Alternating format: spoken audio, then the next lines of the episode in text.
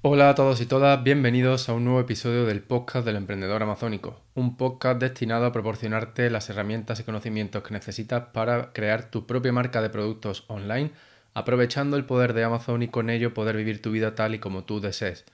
Por si eres nuevo en el podcast, mi nombre es Rafa Torrecillas y quiero darte la bienvenida al episodio 105.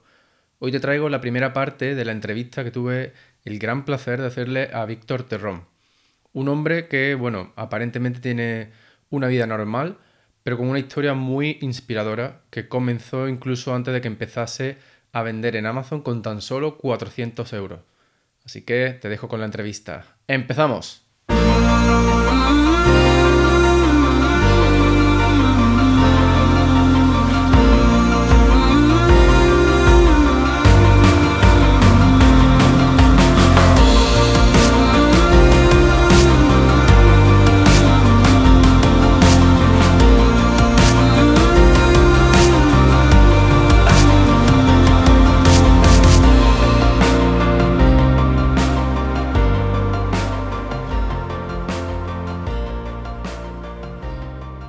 Hola a todos y todas, bienvenidos a una nueva entrevista del podcast del emprendedor amazónico. Hoy tenemos con nosotros a Víctor Terrón, a quien conozco desde hace ya pues unos dos años a través de- del podcast y un par de masterminds que he organizado. Y bueno, yo no me voy a enrollar más, voy a dejar que Víctor se presente a sí mismo porque es un tío increíble y su historia es muy inspiradora, así que estate atento y espero que, que te guste este, este episodio. Así, así que, Víctor, bienvenido. Muchas Bueno, gracias por, por bueno, aceptar la invitación. Rafa, buenos días, ¿qué tal? Hola a todos los oyentes. Pues nada, encantado, encantado de estar aquí y aportar mi, mi experiencia. Genial. Bueno, ¿quién eres? ¿Quién es Víctor Terrón? Mm, No es una pregunta fácil. Bueno, pues eh, Víctor Terrón tiene 46 años, actualmente vive, vive en Logroño. Y bueno, soy una persona que ha nacido, nació por Barcelona, dentro de una familia pues eh, normal, trabajadora, tradicional, y que por circunstancias familiares pues se trasladó a vivir aquí a, a La Rioja, pues cuando era adolescente con 13 años. Eh, bueno, yo a nivel profesional me he desarrollado en el mundo de, de la exportación. Después de, de terminar mis estudios universitarios, me especialicé en comercio internacional. En ese sentido, la verdad, no me ha ido mal, eh, bastante bien, pues eh, lo típico viajando por el mundo, haciendo importaciones, exportaciones, etcétera. Pero siempre, siempre he tenido en el interior siempre el deseo de, de ser mi propio jefe y de tener esa independencia económica y por alguna u otra razón, pues igual por falta de ideas o por cobardía o por lo que sea, pues no, no lo hice. Y solamente ya cuando, bueno, tuve la necesidad de, de hacerlo por circunstancias, pues eh, me puse con ello. Mm, Vale. Eh, dices por, por ciertos motivos no, no lo hiciste, pero porque a lo mejor eh, la situación era, no era propiciosa para, para, para que emprendieras, no tenía, no veías la idea, porque hombre, creo que trabajando en el comercio internacional y en exportaciones sobre todo, supongo que debería buenas oportunidades de vez en cuando al menos, ¿no?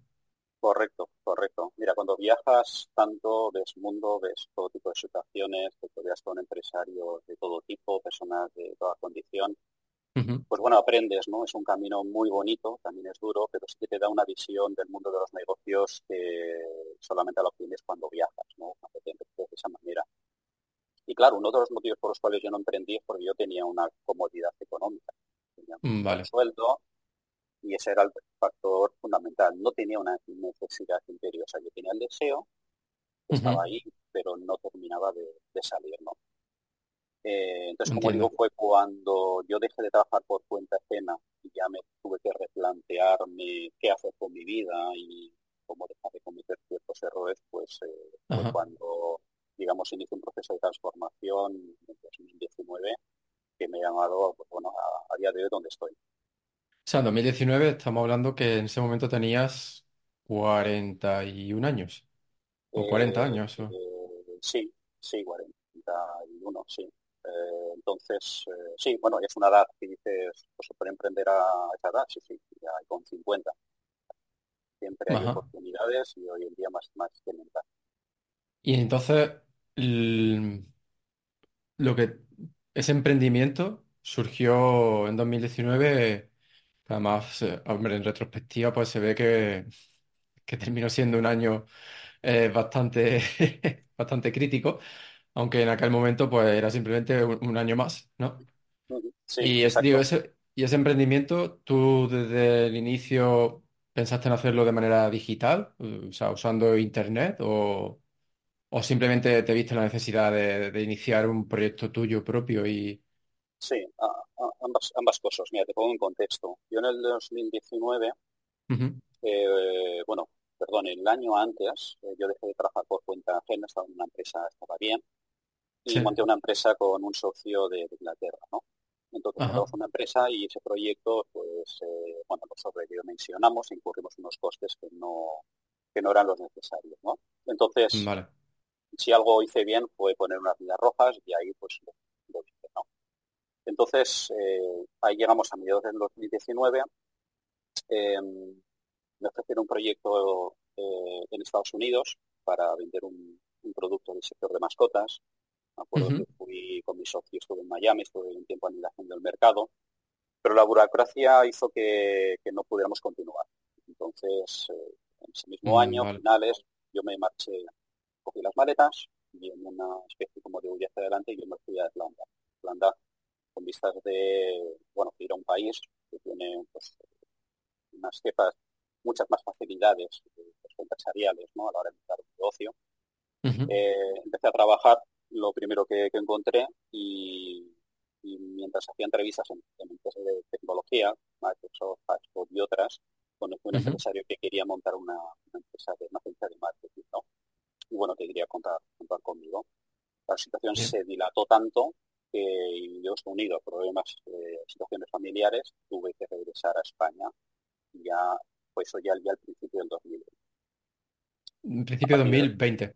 sí, yo vine a Vale. finales de 2019 Ajá. vino Navidades y bueno, siempre recuerdo que en Navidades yo tenía un constipado que no me lo terminaba de, de, sacar y tal, y claro, ahí vino la, la pandemia, ¿no? Yo siempre digo que fui de los primeros en mi entorno que, Sí. que tuvo el, el, COVID. Y nada, ahí llegó la, la pandemia. Y recuerdo que en, en, esa época abrí un, un periodo de, de, bueno, decir, bueno, voy, voy a parar porque estaba haciendo muchas cosas al mismo tiempo y decidí formarme pues en temas de, de marketing, de publicidad digital, estuve unos seis meses y, y, al mismo tiempo por mi cuenta pues me formé en diseño gráfico, eh, en Google Ads, eh, sí que empecé con un, un, compañero pues a formar, a formarnos y a empezar a, a hacer campañas de publicidad para pequeños negocios, ¿no? Ajá. Pero siempre tenía la sensación que llegábamos tarde, ¿no? Entonces Como que el mercado ya estaba un poco saturado o que no erais capaces de encontrar ningún ángulo innovador o... Sí, sí que ganábamos dinero, pero no era algo escalable, nos quitaba mucho tiempo. Al final, a ver, Era un trabajo. Sí, al final era un trabajo que te esclavizaba, sí, que estabas trabajando desde casa, pero te llevaba mucho tiempo y claro, pues, para poder escalar y facturar mucho más ya necesitas una estructura, personas, no, vimos que no, es, eh, no era ese el, el, camino, ¿no? Probamos Sí. el dropshipping también, pues, digamos, calzado, productos electrónicos que traíamos de China, es decir, el año 2020 también fue también de, de, de, prueba, ¿no? De experimentar con diferentes modelos de negocio que no es que sean mejores ni peores, sino cuál es el que encaja contigo, con tu forma de ser y con tus Sí. circunstancias y tu experiencia. Vale. Y ahí, ahí seguía, eso seguía haciéndolo con tu socio, ¿no? Este de, Correcto, del- sí, vale. Con el mismo del marketing. eso es, correcto. Sí, iniciamos un camino juntos que, que, bueno, también fue muy bueno, ¿no? Contar siempre con un apoyo y con, con un hermano gemelo en este sentido de, de nivel profesional, de poder emprender y ir aprendiendo cosas. Entonces es Mm, algo Vale. pues, muy bonito porque también te, te, te- enriquecemos mutuamente. ¿no? Vale. Pero tu, eh, o sea, tus eh, experiencias previas a esa, las previas a la pandemia, Mm, no eran relacionadas con marketing ni vender online, ¿no? Porque lo de las mascotas, al final era introducir ese producto en Estados Unidos a Correcto. través de diversos canales de venta, ¿no? No era únicamente online, ¿no? Eh, sí, correcto. Era un, era un modelo mixto. O sea, yo mi experiencia, digamos, previa hasta el 2021, a nivel de marketing era muy justa, porque yo era, era más, más comercial, no, tanto de marketing. Pero sí que yo había vivido, o sea, en casa de mi familia, pues un negocio de, en relación a la moda tradicional, pues que tiene una instalación, eh, entonces ahí creamos una página web. Y sí que durante la pandemia aprovechamos la coyuntura para lanzar un producto que tuvo muy buena venta. Porque claro, era algo coyuntural, ¿no? Ajá, sí. Eh, duró lo que duró, aproximadamente un año apenas. Pero bueno, fue muy bien. En ese periodo, pues, eh, bueno, trabajando desde casa, pues eh, lancé el, la, tienda online en, WooCommerce, apliqué mis conocimientos de SEO, de, de publicidad digital que te comentaba, diseño gráfico, o sea, todo se entremezcla, pero claro, el éxito de, esas ventas que conseguimos un poquito por ese mix de, experiencia, de aprendizaje que yo había tenido eh, pues, en pequeños años anteriores, ¿no? También eh, cursos que yo había hecho en, mi ciudad. Pero claro, eso terminó. Entonces ya a, finales del 2021, como digo, fue cuando hice esa formación de, de publicidad digital y ahí, ahí me quedé. Mm, vale. Y ahí fue cuando descubriste Amazon. Correcto. Eh, mi compañero me, planteó, bueno, ¿y qué tal Amazon? Y yo, digamos, digo, esto es un rollo. Y esas, esas ideas preconcebidas, ¿no? De... Pero bueno, el caso es que, bueno. ¿Cómo, cuáles? ¿Cómo cuáles? ¿Qué, ideas tenías antes de pues empezar? Que esto era un engaño, pensaba que era algo que solo era para empresas grandes, fruto de la ignorancia que tenía, ¿no? De, esta plataforma, ¿no? Sí, yo tenía mi cuenta de comprar en Amazon, de vez en cuando una cosa, pero tenía, tenía ese prejuicio que a día de hoy digo, que, tontería, ¿no? Porque se hecho como en tantas muchas otras cosas. Pero bueno, él me insistió y dijo, oye, mira, encontré este curso, vamos a estudiar y nos pusimos tres, cuatro meses como aquel que estudia una posición, ¿vale? Mano a, mano, a tope. Y pues bueno, pues vamos a crear una, una cuenta pues para probar del 2021 y de, noviembre a finales de diciembre, pues dijimos, bueno, ¿qué vendemos? Pues no sabemos. Digo, bueno, vamos a empezar por lo, mínimo viable, que era hacerse una cuenta de handmade, de artesano. Sí, vale. Tiene ciertas ventajas. Y localizamos un producto, un producto artesano, todo español, ¿no? Hecho aquí en España. Y el caso es que, bueno, una venta, dos ventas, la cosa se empezó ya, llegó Navidades. Se animó, se animó. Se animó la cosa y dije, yo, yo me tengo que dar de alta en, Hacienda porque, claro, si no, como sabes, Amazon si das a cierto volumen de facturación, pues te, puede... Sí, sí, no, y ya que la, ahora ya la cosa es más seria. Cuando yo empecé no era, no era así.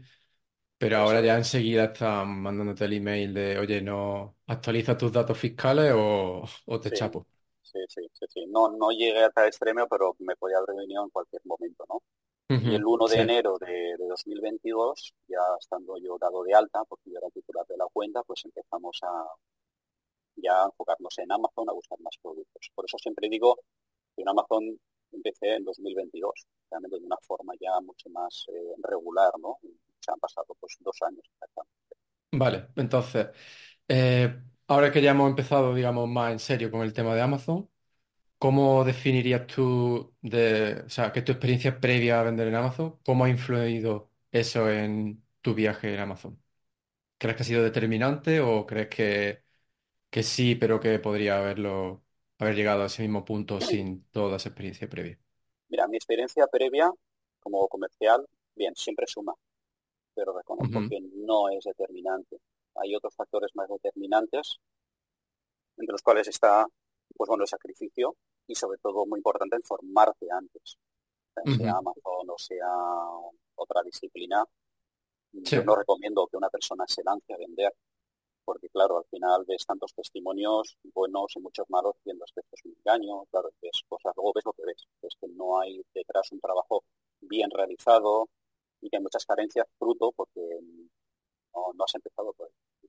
Entonces, si claro. quieres ahorrar problemas en el futuro, pues eso nosotros no mejor medio durante tres, cuatro meses, pero de una forma pues, intensa todos los días, como,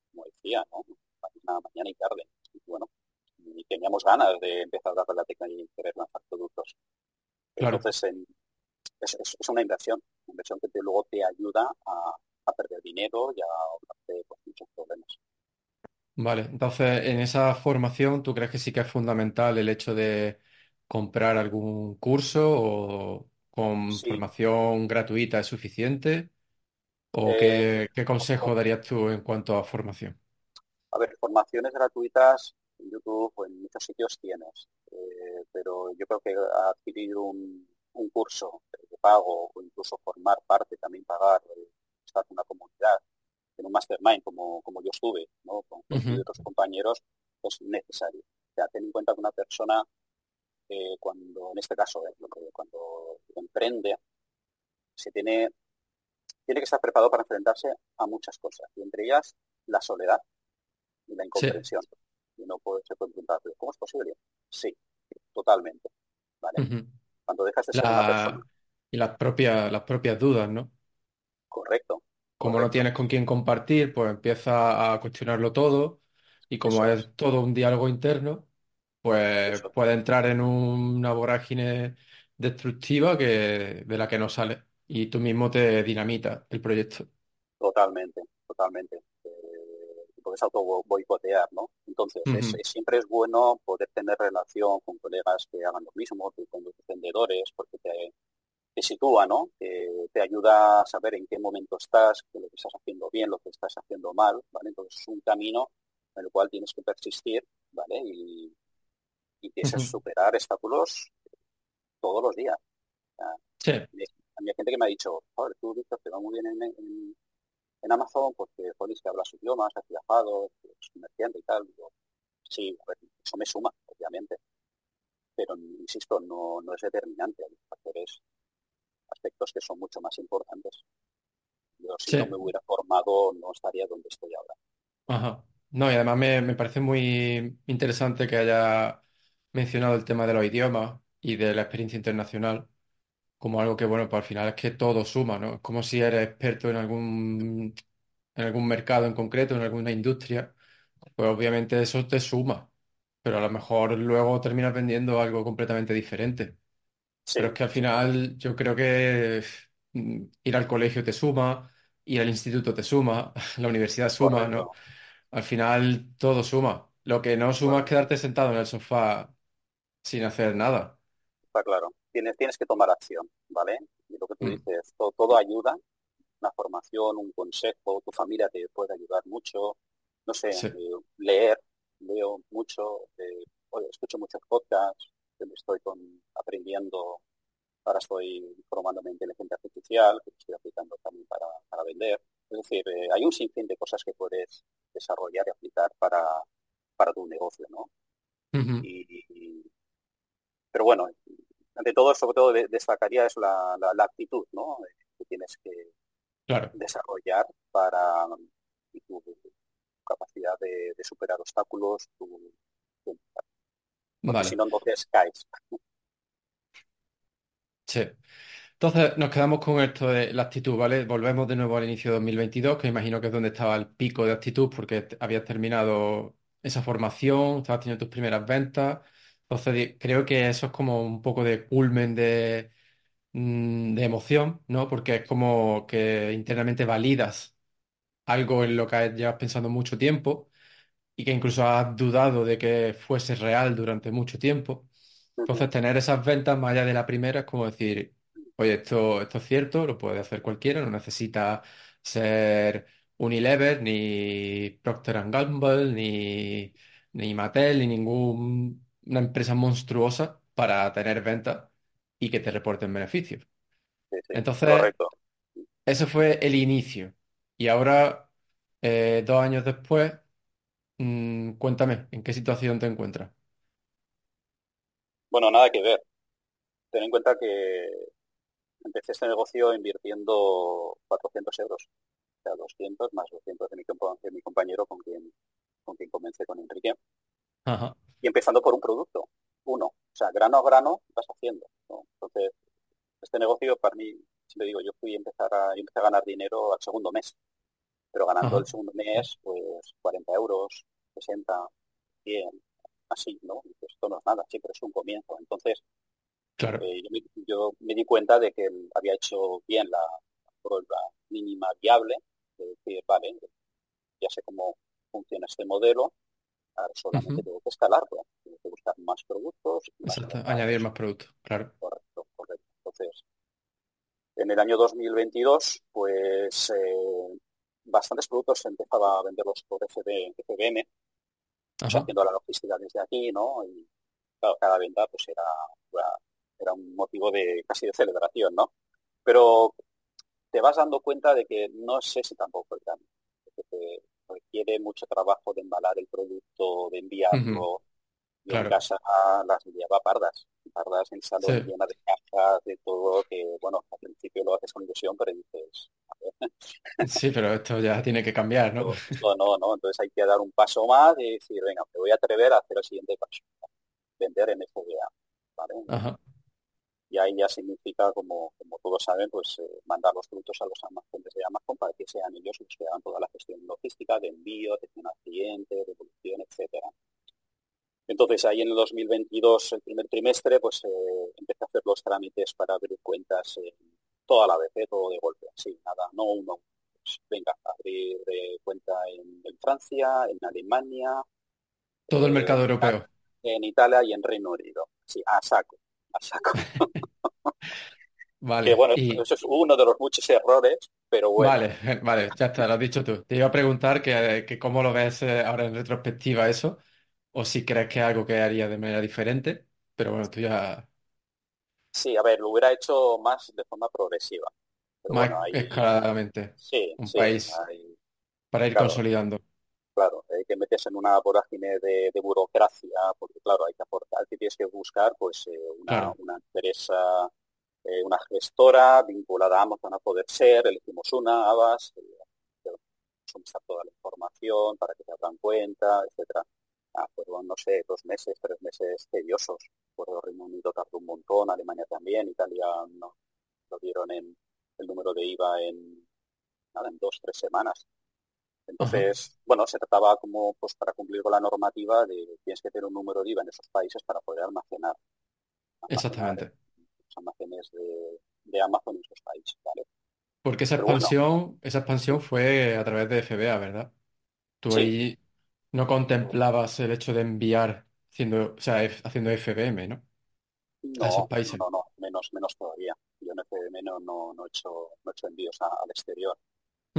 Entonces, eh, bueno, al final, pues eh, conseguí tener esa estructura logística eh, ya formada, pero claro, uno de los errores por el camino fue los gastos que, que yo incumbe, ¿no? Entonces, podemos hablar de errores, porque también es bueno y sano hablar de ellos. Sí, le ocurra.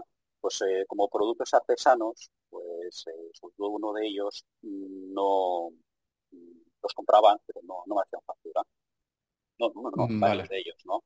¿Qué pasa? Que cuando ya vienen las declaraciones de IVA, te llama el gestor y te dice, Víctor, eh, vale, estás facturando muy bien, te va a pero no estás ganando dinero, ¿no?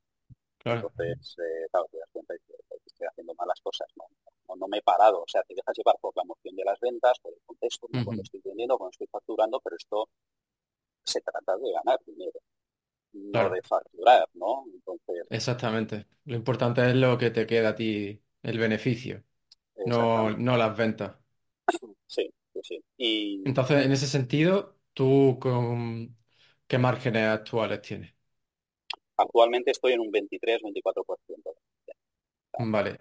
Y según tu experiencia, em, ¿cuál dirías que es un margen mínimo para que este tipo de negocio tenga sentido?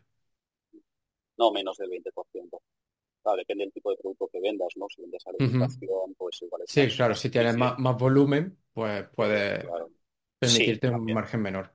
obviamente, ¿no? Pero para que este proyecto puedas crecer de forma eh, sana eh, y orgánica y que puedas reinvertir pues eh, al menos del 20% en adelante. Ten en cuenta que, bueno, sí, ese es el emprendimiento neto de, tu actividad, pero siempre tienes gastos extraordinarios, tienes devoluciones, tienes gastos de estructura, gastos fijos, que obviamente cuanto más vas creciendo, tienes más proveedores, tienes, que hacer frente a más pagos, ¿no? Entonces la cosa se pone un poco más seria. Pero bueno, tienes que ir contratando gente, servicios, etcétera. Sí. Eso es, eso es. Entonces yo en el 2002 pues ya mi volumen en Amazon casi, la verdad, se disparó el segundo semestre, las navidades fueron muy buenas y casi, casi llegué a las seis cifras de facturación. Solo en Amazon, en, ¿eh? En 2022. Eso en 2022, sí. O sea, tu primer año. Mi primer año, sí. O sea, que, Genial. La que fue, sí, a partir de agosto, septiembre, la verdad fue, fue muy bien. Y, bueno, era algo que, era, ¿era ese tu objetivo o simplemente sucedió? A medida de seguir trabajando, seguir añadiendo productos, etcétera. el 2022 yo lo quería, quería crecer, no, no, me atreví a poner un objetivo. Al final fue bueno porque todo, todo cambió a partir del mes de agosto-septiembre, que a partir de entonces yo continué con, con el negocio yo solo y la verdad en Navidades fue me quedé sin esto varias veces eh, por miedo a no pasarme entonces, ah, claro, también abrí, empecé a vender en otros, en otras plataformas, en otros marketplaces, eh, y que conjuntamente, junto con algunas ventas que hacía en, web, pues pude llegar casi a, las seis cifras del primer año de, facturación. Vale, vale. Muy bien, Víctor. Entonces, eh, ahora en unos minutos quiero que volvamos al tema de, los socios, porque ya hemos visto que has trabajado más tiempo con socios que solo, casi, más o menos en distintas, em, distintos tipos de emprendimientos, en distintas eh, aventuras eh, comerciales, emprendedoras.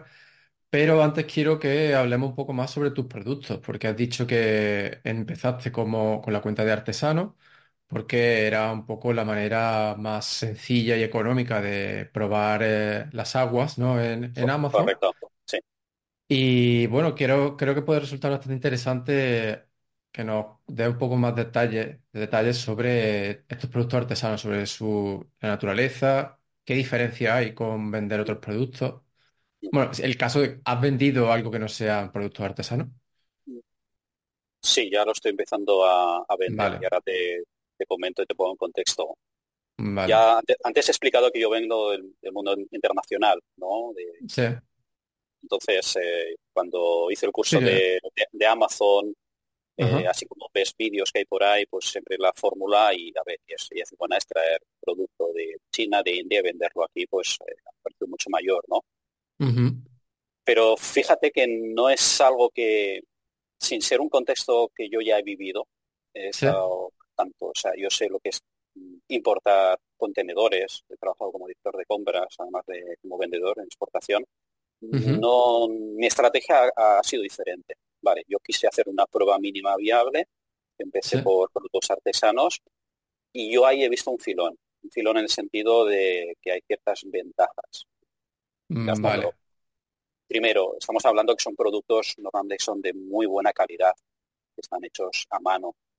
Son productos diferenciados que tú los puedes mandar a hacer, pues con sus características, con tus requisitos, y normalmente los artesanos suelen ser mm, personas o pequeñas empresas que, hacen eso, artesanía, que saben hacer muy bien su trabajo, que es fabricar.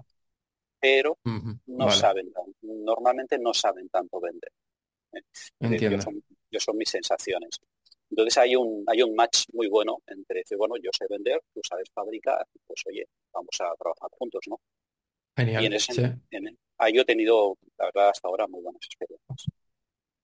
Mm, vale, vale. Y, pero bueno, de todas formas, a mí no se me va de la cabeza la pregunta de, bueno, con toda esa experiencia, ¿por qué no China? O sea, porque cualquiera habría dicho, vale, esto es lo que conozco, voy a hacer una prueba mínima viable, pero dentro de lo que conozco, en lugar de añadir una nueva variable a la ecuación, que sería pues explorar una forma de encontrar productos diferentes. O ¿por qué no, por qué no China o India? Correcto, y es el plan que tengo yo para el 2025. Que yo en este 2024, que acabamos de comenzar, eh, mi estrategia, entre otras, es consolidar los productos que tengo actualmente y el recorrido que los propios artesanos o proveedores actuales me dan para que como tú desde el 2025 ya empezar a buscar otro tipo de productos, con otro tipo de marca, para otro tipo de público, etcétera. Entonces, mm, vale. Eso sí, sí, desde luego lo, haré. No, de momento, pero, sí. Vale, pero o sea, eh, a la hora de empezar, tú decidiste dar de lado a, China y a India, ¿por qué motivo en concreto? ¿Porque todo el mundo lo estaba haciendo? Eh, mi sensación era que todo el mundo lo estaba haciendo, pero también más motivos. Eh, se requiere un poquito más de nivel de inversión. tienes que adelantar un dinero, entonces hasta que tú recibes esa inversión, pues pasa más tiempo. Eh, el tener un proveedor artesano en España, los cortos, los plazos son mucho más cortos. Eh, la comunicación, la negociación, eh, el hacer una prueba es más inmediata, ¿no? Entonces, ves enseguida si un producto funciona o no funciona. Yo he tenido productos artesanos que a mí me han encantado, pero no es a mí a quien me tienen que buscar, es, al comprador, ¿no? Eso también es un buen, un buen punto que hay que destacar. Correcto. Entonces, sí, he tenido varias pruebas en las cuales eh, han sido un fracaso total, pero bueno, ¿qué he perdido? Básicamente, nada, tiempo, dinero, muy poco. No tengo que entrar en avión, una cantidad mínima. Eh, ya, claro, exactamente. Mi proceso es eh, venderlo en FBM. Si funciona, lo pongo en FBA y, vemos a ver qué tal, qué tal funciona. Y cuando no funciona, pues nada, lo, traigo, incluso a veces el proveedor puede volver a recuperar eh, esa Con lo cual a ti no te cuesta nada más allá de tu tiempo. Prácticamente, sí, sí, sí. sí, bueno, a lo mejor el coste de envío, claro, dependiendo de... Luego, otra, otra ventaja también que quiero destacar a nivel financiero es la, forma de pago. Yo con algunos proveedores me permiten pagar a 60, 90 días. Entonces, eh, em, la verdad eso es una ventaja porque yo puedo escalar mi, negocio mucho más sin tener que invertir eh, dinero. Claro. Es decir, me puedo endeudar prácticamente casi casi lo que quiera porque como Amazon paga cada, cada dos semanas, los pagos, pero digamos cada, cada mes. Yo desde que pido el producto al proveedor, lo manda, yo lo vendo y lo cobro, ese producto yo todavía no lo he pagado al proveedor. es una gran ventaja. Y eso te permite, si, si, tú tienes una buena... Una buena gestión. Gestión, haces una buena negociación con tu proveedor, ¿vale? Y te esa confianza y ya te la ganas, pues hombre, yo hasta ahora, no con todos, pero sí que la, la consigo en los casos. Y eso se nota, se nota luego en tu, Hombre, claro, totalmente, y sobre todo a la hora de crecer.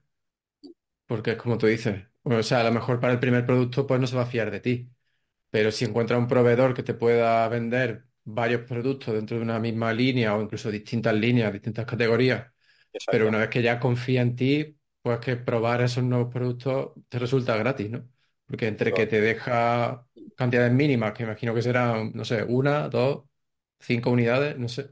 Sí, a veces las, que, quieras, sí, exacto. Claro, eso y las facilidades de pago, pues obviamente es que eso puede lanzar muchos productos y crecer. Lo único, al menos desde mi punto de vista, que es fundamental es tener muy buena gestión del flujo de caja. Porque si te vuelves muy loco, al final tú tienes que pagarle a ese, a ese proveedor. Entonces tienes que contar con ello. Sí, sí, sí, sí. Es, así, es así. Y se nota, ¿eh? O sea, no, no lo tengo con todos, desafortunadamente, pero bueno, también eh, compensa. Y luego no hemos hablado también de otras, otras ventajas que tiene eh, el trabajar con productos artesanos. Es, como digo, hay algunos artesanos que ya, que ya venden en Amazon, pero son listings mejorables, ¿no? Que, mm, vale. te puedes posicionar mejor por palabras clave, que no hacen campañas de publicidad, entonces tú puedes aprovechar ese, ese filón ¿no? para, para destacar y, Vale, o sea, tú dices como para competir con ellos. Sí. Vale, vale. Porque otra opción también podría ser aliarte con ellos, ¿no? Si tú identificas esos listings, puedes a lo mejor contactar con, esos vendedores y decirle, oye, yo tengo esta experiencia, sé cómo se hace esto, tal y cual, pues podemos, eh, no sé, te puedo representar en Amazon, tú te dedicas a seguir fabricando o a seguir vendiendo y yo pues me encargo de tu producto y modifico el listing, etcétera. Sí. Sí, es una opción interesante, sí. Ajá. Yo, yo, en mi caso, perdón. No, dime, dime. No, que yo en mi caso he, apostado por, por marca privada. Vale, vale, vale, sí. Sí, sí, sí, entiendo. Y bueno, estamos hablando del caso de España, pero yo creo que este mismo modelo de negocio funcionaría realmente en cualquier mercado local, ¿no? Al final se trata de, de encontrar proveedores locales, establecer una relación con ellos, ¿no? Y, y vender esos productos con unos eh, términos y condiciones pues, más favorables con respecto al hecho de la, de la importación, ¿no? Y de la negociación y el trato a distancia. correcto. Sí, yo he llegado a tratar con proveedores, bueno, de Portugal, digamos, se pueden considerar como Sí, un poco locales. más lejano, sí. Sí, no, siempre es diferente que, que con los de Asia, ¿no? Entonces mi estrategia es, básicamente es la misma. Es decir, bueno, digo, mira, este es, eh, esto es lo que estoy vendiendo en Amazon, otros productos. Vamos a probar con un producto bajo estas condiciones. Vamos a ver qué tal funciona. Si Mm, funciona, Vale. pues ya la situación cambia, ¿no? Ya la, la- confianza y cómo te ve ese fabricante, pues más, abierta a colaborar y a, y a llegar a empezar a, a trabajar con, con más productos. A partir de todo es más, más fácil. Vale. Y bueno, entonces la pregunta del millón es, eh, vale, ¿y esos productos cómo los encuentras? Bueno, pregunta del millón y respuesta del millón. Pues primero es analizando, o sea, utilizar herramientas eh, que hay en el mercado.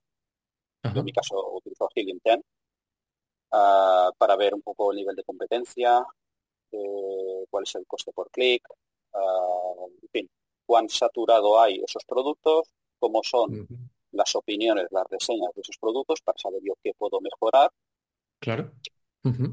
Y analizar todo lo que pueda. Y a pesar de eso, mm, yo nunca llego a estar seguro si mi producto va o no a funcionar. Es decir, es un apoyo que te, sea, tú coges las señales y dices, sí, vale, tiene pinta de que puede ir bien, pero a veces no va bien, ¿no? Y al final tienes que Sí, hacer una prueba y error. Y esa prueba no es, como hablábamos antes, traer un producto en barco o en avión, no, es llamar de- por teléfono, preparar una cajita, 20 un- unidades y vemos a ver qué pasa. Entonces, Vale. eh, Porque tú empiezas entonces en Amazon. Tú empiezas buscando en Amazon, sí, sí, pues ya sí, sean palabras, palabras clave o productos que cumplan una serie de, de requisitos, ¿no? Usando las herramientas de Leonten, como pueden ser, pues, Blackbox, ¿no? O ujú. Sí, sí, Cerebro, Magnet, etcétera. Bien, y una vez que encuentras un producto o un nicho que cumple tus requisitos, ¿no? De los que ahora me gustaría preguntarte, entonces tú ahí ya empiezas a buscar proveedores. correcto. Y para buscar esos proveedores, ¿qué haces? ¿Vas a ferias? ¿Tiras de Google? Eh, visité, mira, fui a una feria en 2021 en Madrid, pero no creo que vuelva, vuelva a haber muchas ferias. Y digo porque mis sensaciones cuando voy a una feria es que si está en una feria ya es algo, es Vox Populi. No, no tengo esa percepción de exclusividad, de encontrar un producto en su etapa inicial. Entonces, Mm, Vale. direct- directamente busco por internet de fabricantes, artesanos. A ver, es que artesanía hay dos sitios. Tú vas en los pueblos en verano, hay ferias, hay asociaciones de artesanos, hay montones de, de productos que, que son buenos, que los ves y dices, "Jolín, es que yo, no sé, cuando voy con mi familia a un pueblo, a una degustación, voy mirando, voy, no sé, a un mercado, veo cosas. ¿no?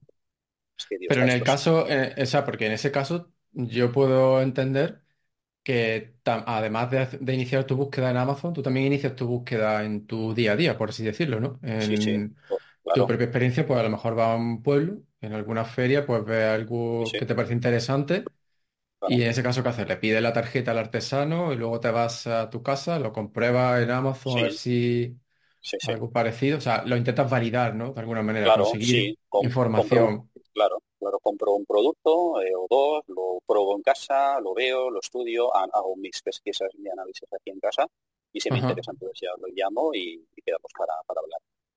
Pero O incluso esas digo, mismas, esas mismas unidades que le has comprado al artesano en la feria, las pones tú en Amazon, en FBM, con un listing, ¿no? Y, y sí, pruebas a ver qué sí, pasa.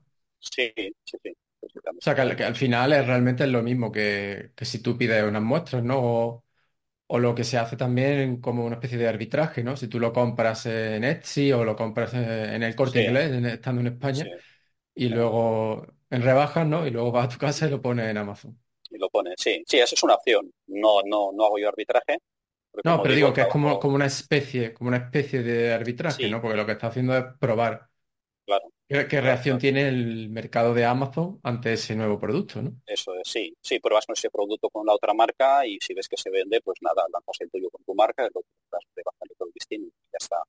Pero bueno, ya, ya tienes la prueba, ¿no? Ya sabe el proveedor que ya le estás empezando a comprar y tal. Pero claro. Eh, ante todo, o sea, tener una marca propia es, es protección al fin y al cabo, ¿no? Si no tiene cierta, dependencia. Vale. Hasta aquí esta primera parte de la entrevista. Como has podido ver, Víctor es un tío genial y que además pues no, no se guarda prácticamente nada. Eh, sí quiero, antes de marcharme, darte un pequeño adelanto de la segunda parte de esta entrevista, eh, el cual podrás escuchar muy pronto. Y bueno, pues eh, hablaremos sobre criterios para seleccionar productos, estrategia de posicionamiento, em, qué errores ha cometido Víctor, em, cómo ha sido trabajar con socios. Em, también hablaremos sobre el futuro eh, de vender en Amazon, según lo ve Víctor. Y bueno, también muchas otras cosas más que no te voy a, descubrir y voy a dejar que tú mismo las escuches en el próximo episodio. Y bueno, pues eh, sin más, espero que esta historia te haya parecido inspiradora en esta primera, en esta primera fase. Eh, si crees que tu aventura vendiendo en Amazon o vendiendo online también podría ayudar a otros, podría inspirar a otras personas, te pido por favor que me escribas a rafa.elemprendedoramazónico.com. Estaré encantado de ser el, vehículo que transmita esa historia junto contigo eh, a más personas y que así pues juntos podamos seguir ayudándonos uno a otro. Y finalmente, si tienes dudas, pues te recomiendo que te unas a la comunidad privada de Telegram, la comunidad del emprendedor amazónico. Es totalmente gratis y para unirte solo tienes que registrarte con tu nombre y correo electrónico a través del formulario que encontrarás en la web de elemprendedoramazónico.com.